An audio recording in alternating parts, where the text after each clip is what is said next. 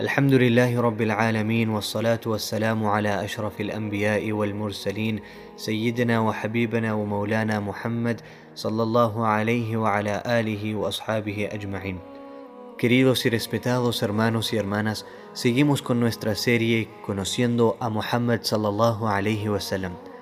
Y en el capítulo de hoy hablaremos sobre su comportamiento bendito. Gran parte del Corán, cuando habla sobre el carácter, enfatiza la importancia del lenguaje corporal.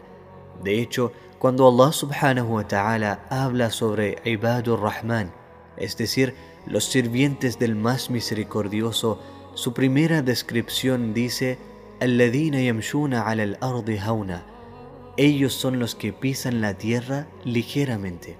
Cuando Luqman al-Hakim le está dando a su hijo algunos consejos, lo hace por la manera en que su hijo levanta su voz o por la forma en que camina. Cuando Allah subhanahu wa ta'ala habla de la forma en que le respondemos a nuestros padres, enfatiza que no podemos decirles uff gruñirles o volverles la cara. Y esto también lo encuentras en un hadith del profeta sallallahu alaihi wasallam en la cual mencionó que una persona no puede ser traicionera con sus ojos, no puede guiñar un ojo o hacer diferentes expresiones faciales a las espaldas de otras personas. Por lo tanto, cuando ves el comportamiento del profeta sallallahu alaihi wasallam, todo en su lenguaje corporal es profético. Primero que todo, probablemente no estás acostumbrado a la idea de que alguien que sea tan hermoso puede llegar a ser tan tímido. Pero el profeta sallallahu alaihi wasallam dijo que el khuluq del Islam, es decir, la característica distintiva del Islam es la modestia. Por lo tanto, el profeta sallallahu alaihi wasallam era la persona más tímida, la más vergonzosa incluso teniendo los rasgos supremos. Entonces, ¿cómo eran estos rasgos o cómo era su comportamiento sallallahu alaihi wasallam? Ya dijimos anteriormente que estaba constantemente sonriendo y es descrito como basaman dahakan, lo cual significa que siempre estaba sonriendo y causaba sonrisa en otros y también siempre se reía y causaba risa en otros. Pero incluso su risa era recatada y tímida, por lo cual más que una risa era una sonrisa extremadamente amplia y se reía de una manera en la que esta sonrisa se abriera y pudieras ver la parte de atrás de sus dientes.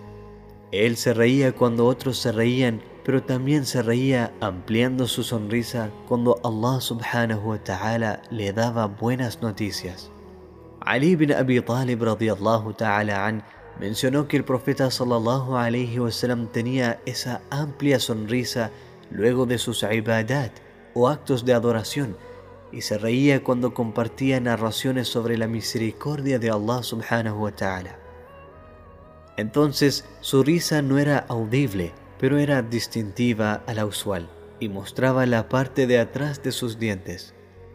El profeta sallallahu alayhi wasallam también fue conocido por sus largos periodos de silencio.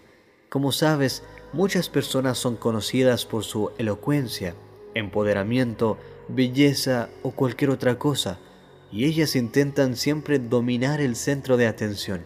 Sin embargo, el profeta sallallahu wasallam se hizo conocer por su silencio. Él siempre estaba en un estado de reflexión y podía saber que con tan solo una mirada era increíblemente perceptivo. Por lo tanto, cuando se sentaba junto a otras personas, él solo hablaría proporcionalmente a lo que la reunión lo ameritara. Él, sallallahu alayhi wasallam, también fue conocido por tener hulul mantiq, es decir, una hermosa lógica y coherencia. Cuando él hablaba, iba directamente al punto, y como dijimos antes, articulaba, hablaba lento e incluso repetía sus palabras. Por lo tanto, cualquier cosa que haya dicho, tú lo entenderías y recordarías. A pesar de su belleza, él recataba su mirada. Él no miraría fijo, sino que agacharía su mirada. Y eso proviene directamente de su humildad, sallallahu alayhi wasallam. Sin embargo, si estuvieras disfrutando de contacto visual con el profeta sallallahu alaihi wasallam, él mantendría ese contacto visual y si te sintieras intimidado, él inmediatamente miraría hacia otro lado para aliviarte. Y esos detalles demuestran lo hermoso que era sallallahu alaihi wasallam.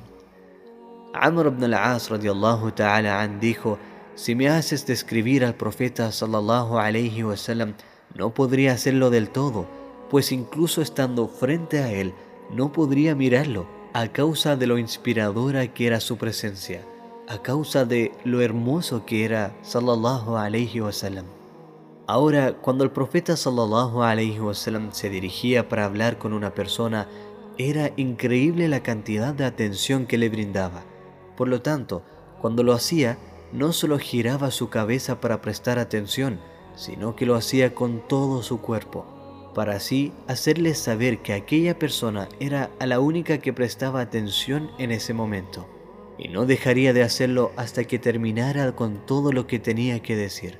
E incluso si tú le hubieses dado la mano al profeta sallallahu alaihi wasallam, él no la hubiese quitado hasta que tú lo hicieras. Una de mis narraciones favoritos en relación a esto y que nos respecta a todos nosotros y nuestra dependencia con nuestros celulares. Es cuando se narra que el profeta sallallahu alaihi wasallam tenía un anillo que le gustaba mucho, cual estaba hecho de plata y una piedra de rubí de Abisinia, de Etiopía. Un día él estaba usando su anillo en una reunión y un par de veces él sallallahu alaihi wasallam quedó mirando su anillo en la mitad de la conversación. Luego, al notar esto, se decepcionó de sí mismo al haberse distraído con él, mientras que sus compañeros estaban hablando. En consecuencia, sacó inmediatamente su anillo y lo lanzó hacia un lado, y les dijo a los presentes, me he desconcentrado a causa de mi anillo un par de veces, es por eso que he decidido tirarlo, pues el anillo no me dejaba poner toda mi atención a ustedes. Cuando él sallallahu alaihi wasallam te apuntaba, nunca usaba su dedo, pues él sabía que podía sentir que te estaba acusando de algo. Entonces, él sallallahu alaihi wasallam solía usar su mano completa para hacerlo. Cuando algo sorprendía al profeta sallallahu alaihi wasallam, reaccionaba inmediatamente con dhikr, diciendo subhanallah, subhanallah. Cuando el profeta sallallahu alaihi wasallam caminaba, siempre lo hacía con un propósito determinado. Ali radiallahu ta'ala an dijo que cuando el profeta sallallahu alayhi wasallam caminaba era como un hombre que bajaba una colina. Abu Huraira radiallahu ta'ala an dijo que tú no podías seguir sus pasos y eso es porque el profeta sallallahu alayhi wasallam tenía un caminar como el de alguien que tiene algo muy importante que hacer.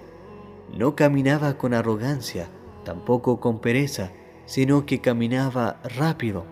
Y eso es un signo de que él siempre era productivo y motivado. Incluso en la manera que se sentaba era humilde, y aquella humildad era intencional. Allah subhanahu wa ta'ala mandó un ángel hacia el profeta sallallahu alayhi wasallam para preguntarle si quería vivir su vida como un profeta que vive como rey o como un profeta que vivía como un siervo humilde.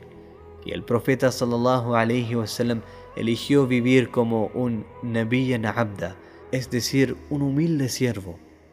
Y es por eso que él siempre se sentó y comió su comida de una cierta forma, en la que no se reclinaba como un hombre arrogante o rey.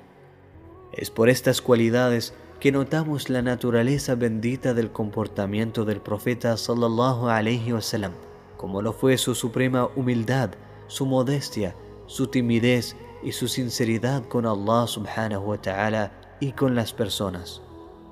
Pedimos a Allah subhanahu wa ta'ala que nos otorgue de estas hermosas cualidades que poseía nuestro amado profeta Muhammad sallallahu alayhi wa sallam.